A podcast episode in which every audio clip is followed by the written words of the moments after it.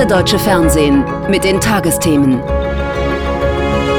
Heute im Studio Karen Mioska und Julia Nihari Kasen. Und die begrüßen Sie beide herzlich. Schön, dass Sie dabei sind. Guten Abend auch von mir. Und wir beginnen mit einer ersten Spur, die die Ermittler haben im Nord Stream Explosionsfall. Sie ist nur eine erste Spur und wird doch sofort Wellen schlagen inmitten eines Kriegs, in dem Informationen auch eine Waffe sind. Vor sechs Monaten rissen mehrere Explosionen in der Ostsee gewaltige Lecks in die Gaspipelines Nord Stream 1 und 2. Die Pipelines verlaufen von Russland nach Deutschland und zwei Lecks entstanden an der Nord Stream 1 Leitung nordöstlich der Insel Bornholm. Eine weitere Zerstörung an der Pipeline Nord Stream 2 etwas südlicher. Sabotage wurde von Anfang an vermutet. Doch wer hinter dem Anschlag steckt, war sehr unklar bislang. Nun führt diese erste Spur offenbar zu einer pro-ukrainischen Gruppe. Georg Heil und Lisa Wand berichten. Lecks an den Nord Stream Pipelines am 26. September vergangenen Jahres. Bald war klar, dass es sich hier um einen Anschlag handelt. Jetzt ist deutschen Ermittlungsbehörden offenbar ein Durchbruch gelungen, wie ein Rechercheteam des ARD Hauptstadtstudios, des Politikmagazins Kontraste, des SWR und der Wochenzeitung Die Zeit herausgefunden hat. Demnach wurde der Angriff auf die Pipelines von deutschem Boden aus gestartet. 6. September 2022, fast drei Wochen vor den Explosionen. In einem Rostocker Hafen soll sich ein sechsköpfiges Kommando an Bord einer gemieteten Yacht begeben haben. Die Ermittler gehen davon aus, das Kommando bestand aus zwei Tauchern, zwei Assistenten, einem Kapitän sowie einer Ärztin. Sie alle sind bislang offenbar nicht namentlich identifiziert, es sollen aber zwei professionell gefälschte Ausweise genutzt worden sein. Die Spur der Yacht verliert sich offenbar zunächst in der Nähe der dänischen Insel Christiansö bei Bornholm. Später soll die Yacht dem Vermieter in ungereinigtem Zustand zurückgegeben worden sein. Kriminaltechniker konnten auf einem Tisch in der Kabine den Recherchen zufolge Spuren von Sprengstoff sicherstellen. Das Boot soll von einer Firma in Polen angemietet worden sein, die offenbar zwei Ukrainern gehört. Das ist nicht der einzige Hinweis auf eine mögliche Beteiligung von Ukrainern.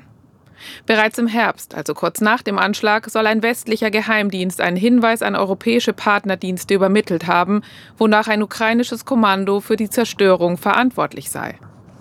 Danach soll es noch weitere geheimdienstliche Hinweise gegeben haben, die auf eine pro-ukrainische Gruppe hindeuten. Doch auch wenn Spuren in die Ukraine führen, heißt das nicht, dass die ukrainische Regierung hinter dem Anschlag stecken muss. Möglich wäre auch, dass bewusst falsche Spuren gelegt worden sind, die auf die Ukraine als Drahtzieher hindeuten sollen.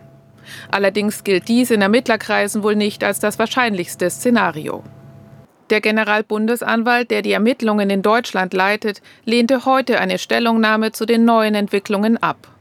Auf Anfrage des Rechercheteams erklärte ein Berater des ukrainischen Präsidenten Zelensky, die Ukraine habe, Zitat, natürlich nichts mit den Anschlägen auf Nord Stream 2 zu tun. Fragen wir noch mal genauer nach bei Michael Göttschenberg aus dem ARD Hauptstadtstudio, das an dieser Recherche beteiligt war. Um es noch mal klar zu sagen, wir sprechen von Hinweisen, nicht von Beweisen. Wie plausibel ist das Ganze, dass ein kleines Team von sechs Personen eine derart große Operation ausführt? Ja, in der Tat muss man sagen, dass äh, diese Operation, so wie sie nach Überzeugung der Ermittler nun abgelaufen sein soll, äh, doch deutlich anders ist als das, was man ursprünglich vermutet hätte. Ähm, ganz zu Beginn, unmittelbar nach den Explosionen, wurde spekuliert, ob möglicherweise ein U-Boot beteiligt gewesen sein könnte. Dann gab es den Gedanken, dass die Sprengsätze möglicherweise mit unbemannten Mini-U-Booten an der Pipeline befestigt worden wären. Äh, all das hat man äh, mittlerweile verworfen. Man ist der Überzeugung, dass äh, es Taucher gewesen sein müssen und die Ermittler gehen eben jetzt davon aus, und das ist eigentlich das Entscheidende, der entscheidende Erfolg bei dieser Ermittlung, das Boot gefunden gefunden zu haben, äh, dass dieses Team zu den Pipelines transportiert hat und äh, dann eben tatsächlich diese Zerstörung verursacht hat. Äh, aber es sind sehr viele Unbekannte noch in dieser Gleichung. Ähm, man weiß nichts über die Nationalität dieses Teams Und man weiß eben, und da wird es politisch interessant, nicht, wer dieses Team beauftragt hat. Hm, das ist ja nun genau die Frage, wie die ersten Erkenntnisse politisch diskutiert werden. Sie recherchieren seit Wochen an diesem Fall. Seit wann weiß die Bundesregierung davon? Also ich gehe fest davon aus, dass die Bundesregierung seit äh, einigen Wochen äh, zumindest über diese Ermittlungserkenntnisse im Bilde ist. Das heißt, dass äh, sie auch bei den Entscheidungen, die in den vergangenen Wochen getroffen worden sind, äh, zur militärischen Unterstützung der Ukraine durch Deutschland und seine äh, Partner, äh, dass diese Erkenntnisse eingepreist gewesen sind.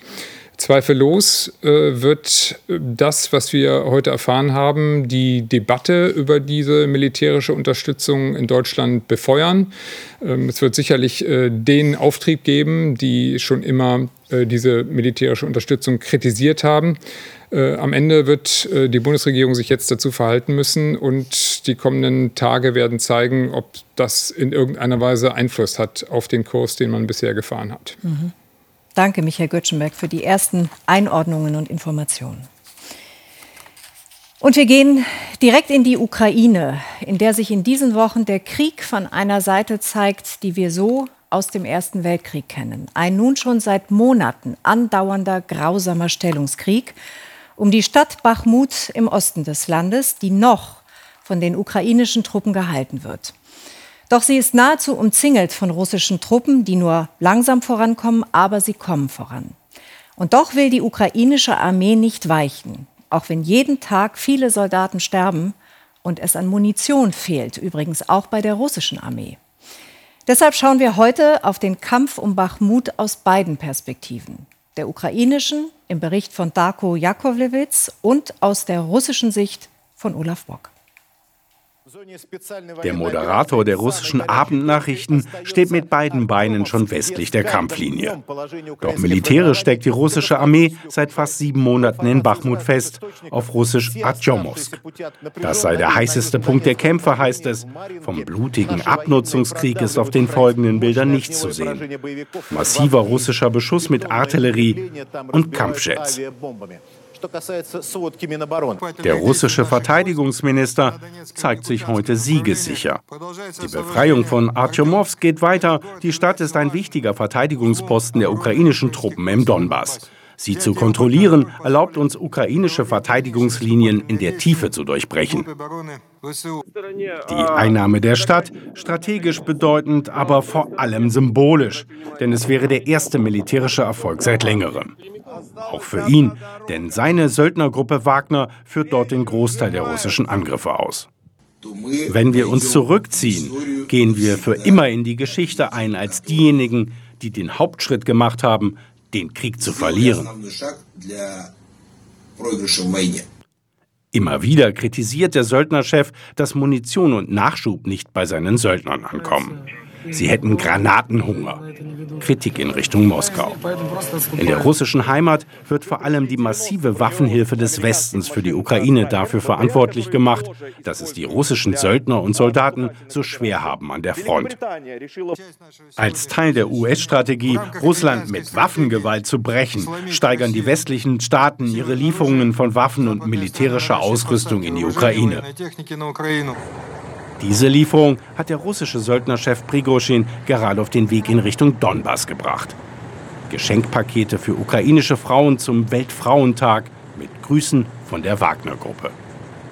Immer noch harren sie aus, Zivilisten im Bachmut, hier in einem der Schutzräume der Stadt. Es sind aktuell, so der Bürgermeister, 4500 Menschen.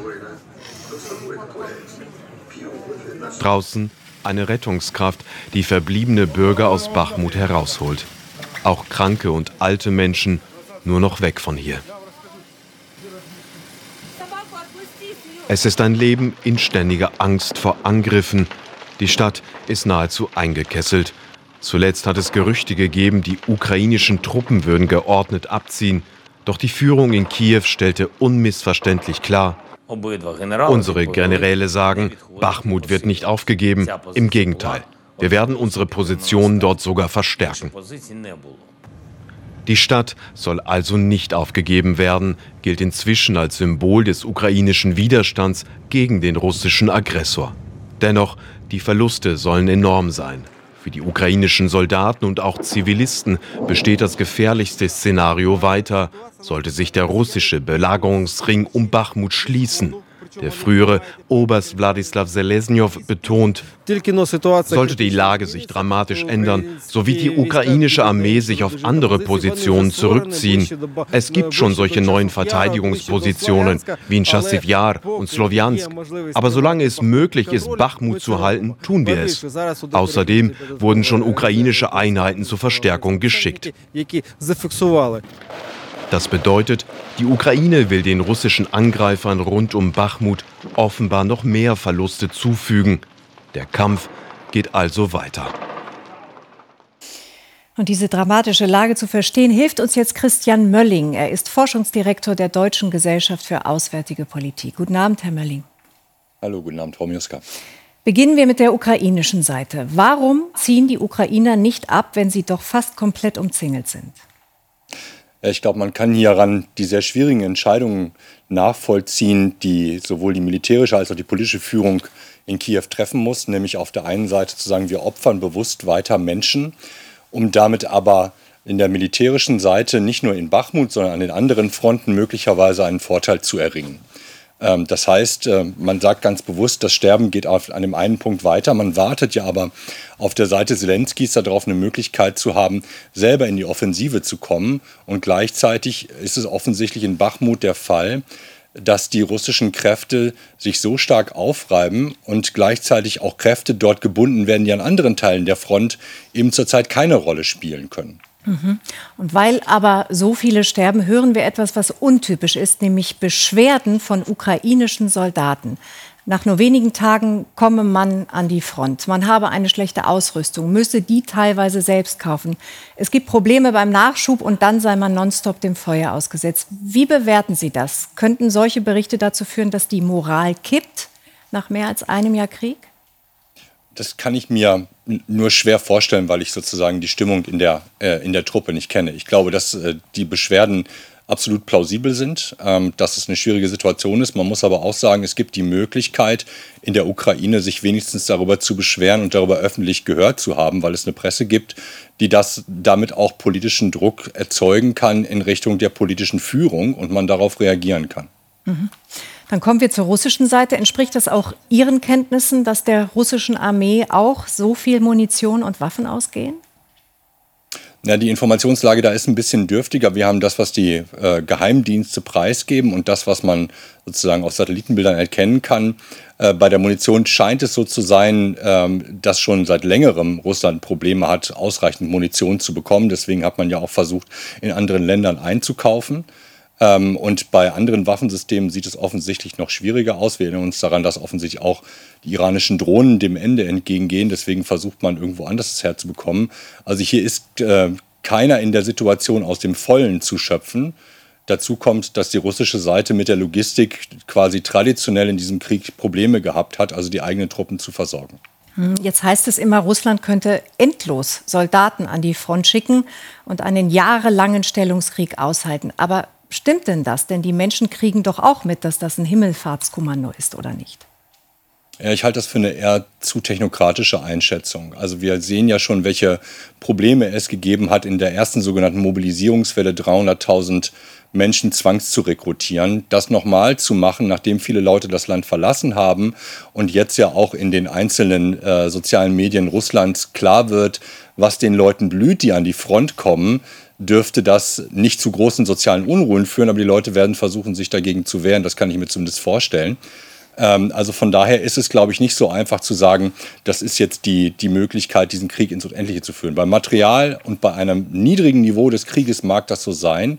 Deswegen ist ja das, der Versuch der Ukraine, Tempo und Feuerkraft zu steigern und damit diese Art der sehr langsam brennenden Kriegführung auf der russischen Seite ähm, zu, äh, sozusagen zu überkommen und damit die Möglichkeit zu haben, tatsächlich ähm, gegenüber Russland in die Offensive und damit in den Vorteil zu kommen. Jetzt haben wir nicht mehr viel Zeit, Herr Mölling, aber mögen Sie uns noch kurz diesen Streit einordnen zwischen Prigozhin, dem Chef der Wagner-Söldnergruppen, und der russischen Armeeführung. Ist das ein militärischer Streit oder geht es da um Macht? Ja, es ist ein politischer Streit um, um Macht, äh, um Einfluss in Moskau, im Kreml, der dann aber militärische Folgen hat. Ähm, der Chef der Wagner-Truppen hat ja gesagt, die russische Armee, ich karikiere, das etwas, ist nicht in der Lage, Bachmut einzunehmen. Wir machen das jetzt mal und hat mit einem hohen Blutzoll Meter um Meter sich vorangekämpft und damit auch, so ist zumindest seine Ansicht, seine Machtposition verstärkt. Ähm, gleichzeitig bleibt er abhängig von der russischen Armee, die eben tatsächlich den Nachschub sicherstellen soll. Und die versucht jetzt eben seinen politischen Machtgewinn dadurch zu reduzieren, dass man ihm eben äh, die Waffen und äh, andere Dinge wie Treibstoff möglicherweise versagt. Die Einschätzung des Sicherheitsexperten Christian Mölling. Herr Mölling, danke für Ihre Zeit. Ich danke Ihnen. Wir kommen nach Japan, wo diese Entschuldigungsgeste führender Energiemanager nach Fukushima zwar nicht vergessen ist, zwölf Jahre später aber Atomkraft landesweit längst wieder den tödlichen Schrecken verloren hat. Damals waren nach einem Erdbeben mit anschließendem Tsunami im AKW Fukushima zahlreiche Störfälle auf und große Mengen an radioaktivem Material ausgetreten. Der Schock darüber und die Demut davor waren nicht anhaltend. Und so wird in Japan die Atomenergie wieder ausgebaut, während man am Ort der Katastrophe versucht hat, die Spuren von damals zu verwischen. Uli Mentke. Ein Dorf wie frisch aus der Verpackung. Vorbei die Zeiten, in denen ganz Okuma verstrahlt und verlassen war. Nur sieben Kilometer vom Unglücksreaktor entfernt laden jetzt neue Siedlungen zum günstigen Wohnen ein. Nur kommen wollen nicht allzu viele. Blitzblank präsentiert sich der Ort, emissionsarm und ungefährlich, als könnte man die Vergangenheit abräumen wie den verstrahlten Boden. Man verwendet enorm viel Geld, baut fantastische Einrichtungen, Ämter und Parks. Aber man spürt nichts davon, dass das Leben der Menschen hierher zurückkehrt. Ruiko Muto gehört zur Minderheit, hier wie in ganz Japan. Sie war sogar eine derjenigen, die die Führungsspitze des Atomkraftbetreibers TEPCO verklagten, ohne Erfolg. Aber aufgeben will die 70-Jährige nicht. Ihr Protestkalender ist voll. Gerichtstermin in Tokio. Krebskranke streiten für ihre Anerkennung als Opfer des Supergau. Muto ist nicht betroffen, aber sie unterstützt alle, die noch für eine Aufarbeitung der Atomkatastrophe kämpfen. Wenn man in Fukushima so eine Meinung äußert, dann bekommt man Gegenwind. Ich werde gefragt, wie lange ich mich denn noch mit dem Unfall beschäftigen will. Zwölf Jahre nach der Kernschmelze in Fukushima geht Japan zur Tagesordnung über. Alte Atomkraftwerke wie das in Mihama an der Westküste werden zurückgeholt ans Netz. Im Wirtschaftsministerium planen sie den Anteil der Kernkraft am Strommix wieder hochzufahren, auf künftig 20 Prozent. Vor Fukushima lag er bei etwa 30. Anders sei die Energiekrise nicht zu meistern. In diesem Zusammenhang beschäftigen wir uns mit der Einführung erneuerbarer Energien und müssen das Energiesparen gründlich vorantreiben. Aber auch Atomkraft ist wichtig. Wir dürfen nicht dem Mythos der absoluten Sicherheit erliegen und müssen zugleich der Sicherheit oberste Priorität einräumen. Ruiko Muto lebt selbst in Fukushima, hat die Panik der Menschen nach dem Unfall erlebt. Unter Sicherheit versteht sie etwas anderes. Für sie wäre das ein Leben ohne Atomenergie. Dass man in einem Land, das einen Atomunfall erlebt hat, den Klimawandel oder die Energiekrise als Gründe vorschiebt, um noch einmal den Atomstrom wiederzubeleben, diese Denkweise halte ich für absolut falsch.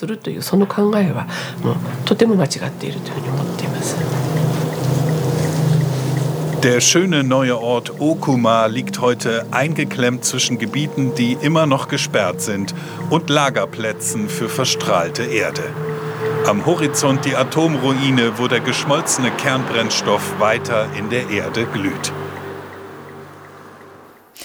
Japan fährt die Atomkraft wieder hoch, während Deutschland sie endgültig abschaltet. Dazu die Meinung von Kerstin Palzer vom Mitteldeutschen Rundfunk.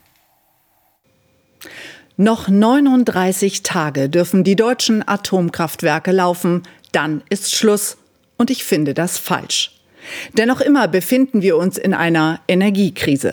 Doch Kanzler Scholz hat das Aus der deutschen Atomkraft bestimmt per Kanzlermachtwort. Dreieinhalb Monate länger als ursprünglich geplant laufen nun also drei deutsche Atomkraftwerke. Angeblich eine dicke Kröte, die die Grünen schlucken mussten. Ich würde es höchstens ein Fröschlein nennen. Denn die hohen Energiepreise bedrohen auch die Wirtschaft. Nur ein Beispiel. Der Chiphersteller Intel will eigentlich eine riesige Investition bei Magdeburg starten. Jetzt schrecken die hohen Strompreise in Deutschland das Unternehmen und man will für die Investitionen mit 10.000 geplanten Arbeitsplätzen zumindest mehr Fördergelder. Ich verstehe einfach nicht, wie wir in Zeiten des Klimawandels Kohlekraftwerke länger laufen lassen und damit politisch kein Problem haben, aber die Atomkraft in einigen Tagen beenden. Die drei Atommeiler sollten so lange laufen, bis die Energiekrise wirklich überwunden ist, also etwa drei bis fünf Jahre. Ja, dafür müsste man neue Brennstäbe kaufen. Aber dann hätten wir eine solide zeitliche Option, um uns als Industrienation auf einen Energiemix umzustellen. Wenn Nationen wie Japan, Finnland und Großbritannien sogar neue Atomkraftwerke bauen wollen, sollten wir nicht vorhandene abschalten. Der Ausstieg aus der Atomkraft war eine gute Idee und als langfristiges Ziel sollten wir auch dabei bleiben. Aber jetzt ist nicht der richtige Zeitpunkt dafür. Die Meinung von Kerstin Palzer. Nach Deutschland und zu einer Frage, die wir, zumindest in Westdeutschland, stets aufs Neue stellen müssen. Warum gibt es für Frauen immer noch keinen gleichen Lohn für gleiche Arbeit? In der ehemaligen DDR war das meist keine Frage, auch nicht, dass Frauen oftmals wie selbstverständlich in traditionellen Männerberufen arbeiteten. Heute am sogenannten Equal Pay Day zeigt der Blick auf die Deutschlandkarte, wie stark die Unterschiede zwischen Ost und West immer noch sind. Im baden-württembergischen Bodenseekreis beträgt der Abstand zwischen Mann und Frau immense 39,9 Prozent. Aber in der kreisfreien Stadt Dessau-Rosslau in Sachsen-Anhalt verdienen Frauen statistisch, statistisch heißt es richtig, sogar 1,8 Prozent mehr als Männer. Schauen wir auf den Bundesdurchschnitt, dann sind die Männer weit vorne und bekamen im vergangenen Jahr generell 18 Prozent mehr Lohn oder Gehalt als die Frauen. Dieser Gender Pay Gap hat auch mit Teilzeit und Berufswahl zu tun. Frauen arbeiten häufiger in der Dienstleistung oder in Sozialberufen, wo meist nicht so viel gezahlt wird. Aber selbst im gleichen Beruf und bei gleicher Leistung beträgt der Unterschied immer noch 7 Prozent. Diese Lohndiskriminierung gibt es auch vor der Kamera und auf der Bühne, wie Ann-Britt Backenbüll berichtet. Hallo? Als reiche Unternehmerin in der Serie Watzmann ermittelt, braucht sich Katharina Abt über Geld keine Gedanken zu machen. Nicht in der Konzentration, der ist mitten im Training. Abseits der großen Bühne aber ist ihr Job oft weniger lukrativ. Jedenfalls weniger als der ihrer männlichen Kollegen. Das macht mich schon wütend, weil ich denke, ich muss so und so viel Vorstellungen mehr spielen, bis ich auf dem Niveau der Kollegen bin. Also. Und das trotz gleicher Arbeit, gleich großer Rollen, ähnlicher Vita und Prominenz. Manchmal erfährst du es trotzdem, was der Kollege verdient. Und dann merkst du, warum kriegt denn der Mann pro Abend 120 Euro mehr als ich? Und das ist dann sehr ärgerlich. Aber das wird auch oft ausgespart, weil es einfach ein Tabu ist, über Gagen zu reden. Denn die sind für Schauspielerinnen laut des Vereins Pro Quote Film mehr als 30 Prozent geringer als bei Männern. Damit ist die Lohndiskriminierung in Theater, Film und Fernsehen noch um einiges größer als in anderen Branchen. Und das, obwohl sich die Filmindustrie weltweit gerne als Vorkämpfer des Fortschritts gibt Schauspielerin Jennifer Lawrence heizte die Debatte zuletzt an, nachdem sie bekannt gab, dass sie Millionen weniger als einige ihrer männlichen Co-Stars verdient. Deswegen direkt eine Rolle ablehnen, ein Dilemma, findet Agentin Katrin Anders. Natürlich versuche ich das Bestmögliche rauszuholen, aber es ist ganz klar, am Ende will man die Rolle spielen und, ähm, und da tauschen wir uns ganz eng aus, wo lässt man es mal kippen, weil die Bezahlung einfach nicht die ist, die man sich wünscht oder die sein muss. Eine Theatertournee hat ihm gerade erst für eine männliche Hauptrolle mehr angeboten als seinem Co-Star Abt. Aber warum er als Mann oft besser wegkommt, versteht Stefan Schad nicht. Also ich habe mal darüber nachgedacht, welchen Grund es eigentlich geben könnte, warum meine Kollegin so viel weniger angeboten bekommt. Und mir ist wirklich keiner eingefallen, außer dass sie eine Frau ist. Und dass sie als Frau in einer etwas schlechteren Verhandlungsposition steht als ich. Denn für Katharina Abt gibt es deutlich weniger Rollen auf dem Markt als für ihn und seine Kollegen. Zwei Drittel der Film-, Theater- und Fernsehfiguren sind Männer. Katharina Abt wird als Vorstandsmitglied des Bundesverbands Schauspiel weiterhin Druck machen, nicht nur am Equal Pay Day. Ich bin optimistisch, aber die Realität spricht natürlich eine andere Sprache. Dieses Thema wird einmal pro Jahr aufs Tablett gebracht und dann wieder 364 Tage vergessen, habe ich den Eindruck. Und wir müssen halt dranbleiben. Tja, wir versprechen auch dran zu bleiben. Jetzt geht's weiter mit weiteren Nachrichten des Tages und Julia. Und die beginnen in Litauen. Verteidigungsminister Pistorius hat den NATO-Verbündeten Litauen besucht. Wegen Russlands Angriff auf die Ukraine sieht das baltische Land seine Sicherheit stark bedroht. Vor Ort wohnte Pistorius einer gemeinsamen Militärübung von litauischen und deutschen Soldaten bei. Litauens Regierung fordert die dauerhafte Stationierung einer Bundeswehrbrigade mit etwa 5000 Frauen und Männern. Aktuell sind es 800. Pistorius äußerte sich skeptisch und sprach von einer Entscheidung, die im Bündnis zu treffen sei. Großbritanniens Regierung will das Asylrecht verschärfen, um illegale Einwanderung über den Seeweg zwischen Frankreich und Großbritannien zu stoppen. Ein im Unterhaus eingebrachter Gesetzentwurf sieht vor, dass illegal eingereiste Menschen keinen Asylantrag mehr stellen dürfen. Stattdessen sollen sie umgehend abgeschoben werden. Oppositionspolitiker und Menschenrechtler kritisieren, London verletze damit die Genfer Flüchtlingskonvention. Beim größten Immobilienkonzern Deutschlands Vonovia haben heute Razzien stattgefunden. Die Staatsanwaltschaft ermittelt gegen mehrere Mitarbeiter wegen des Verdachts auf Bestechlichkeit, Untreue und Betrug. Mehr Informationen von Markus Gürne aus der Frankfurter Börse. Nach den bisherigen Ermittlungen sollen Mitarbeiter bestimmte Unternehmen bei der Auftragsvergabe bevorzugt und dafür Geld oder Sachleistungen erhalten haben. Die Durchsuchungen von bundesweit mehr als 40 Büros und Privaträumen bringen Unruhe in das Unternehmen und belasten den Aktienkurs. Die Aktie schloss als Tagesverlierer im DAX bei minus 5,6 Prozent. Vonovia ist mit einem Bestand von mehr als 550.000 Wohnungen der größte Wohnungseigentümer in Deutschland und stand zuletzt oft in der Kritik. Wegen seiner Marktmacht bei Wohnimmobilien, aber auch wegen steigender Mieten. Zuletzt war Vonovia unter Druck geraten, weil das Unternehmen sämtliche Neubauprojekte für 2023 gestoppt hatte, obwohl Hunderttausende Wohnungen in Deutschland fehlen. Vonovia hatte das mit steigenden Zinsen und der hohen Inflation begründet.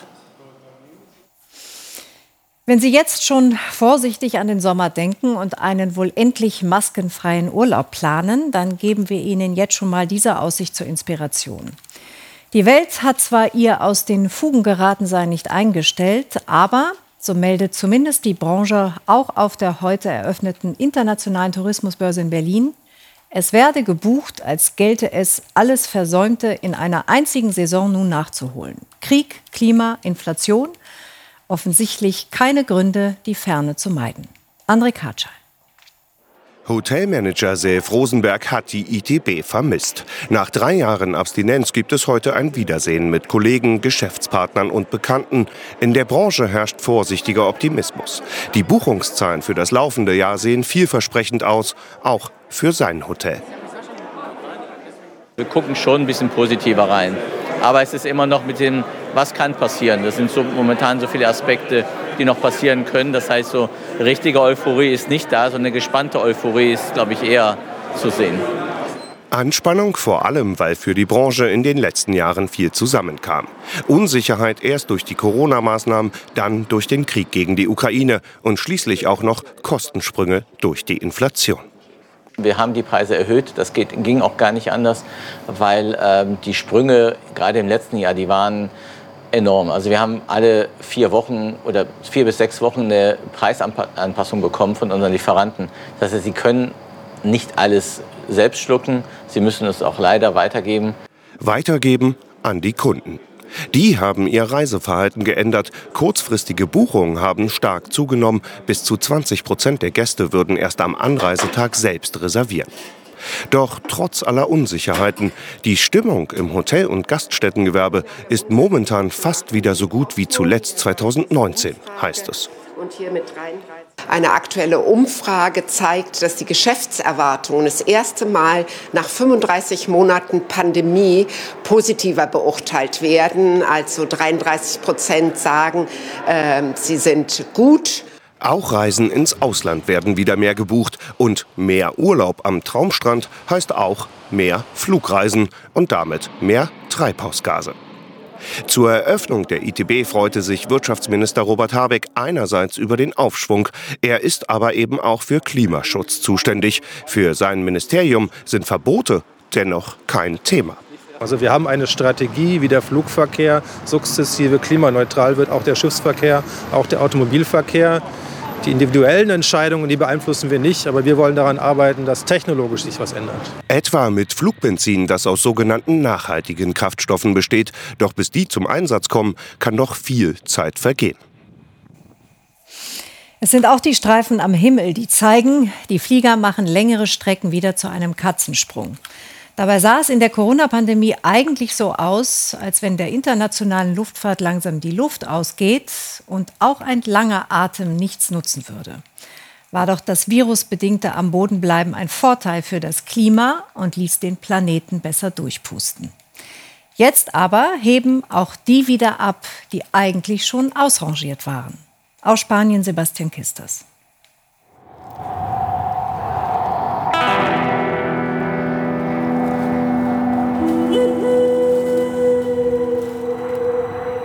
Teruel. Mitten im Nichts stehen Flugzeuge. Wind, Einsamkeit und Flieger sagen sich hier Gute Nacht.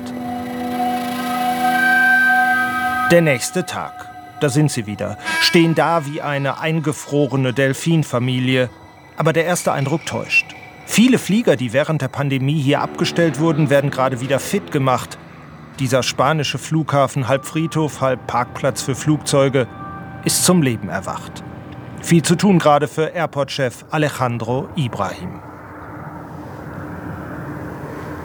Viele Langstreckenflugzeuge haben unseren Flughafen wieder verlassen. Fünfmal mehr gehen gerade, als neue kommen. Man kann sagen, wir sehen eine ziemlich rasante Zunahme des weltweiten Flugverkehrs. Und wir helfen, dass Fluggesellschaften ihre Flieger wieder in die Luft bekommen, wie die Lufthansa. Rückblick. Eine Fläche von 185 Fußballfeldern voller Flieger. So sah es hier im Sommer 2020 aus, als Corona den Luftverkehr lahmgelegt hatte die Scheiben verklebt, damit Sonnenlicht die Sitze nicht ausbleicht. Die Lufthansa verkündete, so große Flieger würden sie nie mehr brauchen. Ein Irrtum. Zwei Airbus 380 hat die Lufthansa bereits in Teruel abgeholt, war viel Arbeit zuvor. Wir reden von zwei Monaten. Mehr als 2500 Arbeitsstunden, die wir brauchen, bis die großen Flieger hier wieder in die Luft gehen können. Von rund 130 Fliegern im Sommer 2020 sind nur noch 80 da. Bewegung auf Europas größtem Flugzeugparkplatz, der an diesem einsamen und trockenen Ort nie mehr als das sein sollte. Es gibt nicht mehr als dieses Terminal und auch keinen richtigen Tower. Die Flugzeuge werden von der spanischen Flugsicherung hergeleitet und die letzten Kilometer fliegen sie auf Sicht. Die Bedingungen dafür sind hier sehr gut. Wir haben mehr als 250 Sonnentage. Den nächsten Airbus 380 will die Lufthansa bereits im April nach Frankfurt holen. Raus aus der Einsamkeit von Teruel. Habe ich gerade richtig gehört? 250 Sonnentage im östlichen Spanien, Carsten. Können wir uns morgen auch einen anstreichen? Vielleicht sollten wir öfter diese Filmmusik benutzen, die wir gerade gehört haben. Dann klappt das auch mit den Sonnentagen.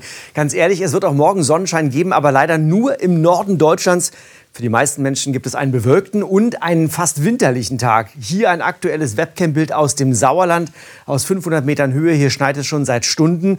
Und selbst in tieferen Lagen in der Mitte unseres Landes gibt es gerade weitere Schneefälle. Wir sehen das auf den Radarbildern. Das, was pink ist, ist Schneefall, blau Regen. Das ist die Kaltfront oder die Luftmassengrenze, die sich gerade über unser Land erstreckt und gerade hier in den nördlichen Mittelgebirgen für weitere Schneefälle sorgen wird. Morgen früh zum Berufsverkehr schneebedeckte Straßen mit Schneeglätte Glätte oder generell auch zum Teil wirklich eisglatte Straßen. Die Temperaturen sinken auch nördlich dieser Luftmassengrenze in den Frostbereich. Aber schauen wir mal auf das, was weiter passiert. Dieses Schneefallgebiet bewegt sich heute Nacht ein bisschen weiter noch nach Süden. Ganz an der südlichen Grenze ist das Ganze eher Regen. Morgen Vormittag kommt dann das nächste feuchte Paket mit Regen im Süden, mit Schneefall in den Mittelgebirgen und es bewegt sich dann langsam wieder auch Richtung Nordosten. Ganz im Norden wenige Wolken, Entsprechend hier, auch ohne Filmmusik, recht viel Sonnenschein. Die Temperaturen heute Nacht im Norden 0 bis minus 5 Grad. Im Südwesten bleibt es frostfrei. Und tagsüber in den Dauerschneefallgebieten in der Mitte, in den Mittelgebirgen 0 bis 1 Grad. In der Nordhälfte bis maximal 5 Grad. Nach Südwesten hin deutlich wärmer bis zu 14 Grad. Da versteht man auch diese Luftmassengrenze. Und so geht es auch ähnlich weiter. In den nächsten Tagen viele Wolken im Süden und im Westen. Oft Dauerregen am Donnerstag auch mit Blitz und Donner. Und dann ab dem Wochenende insgesamt allmählich Temperaturanstieg auch im Norden. Immerhin. Danke, Carsten Schwanke, für die Aussichten. Und das war's von uns für heute.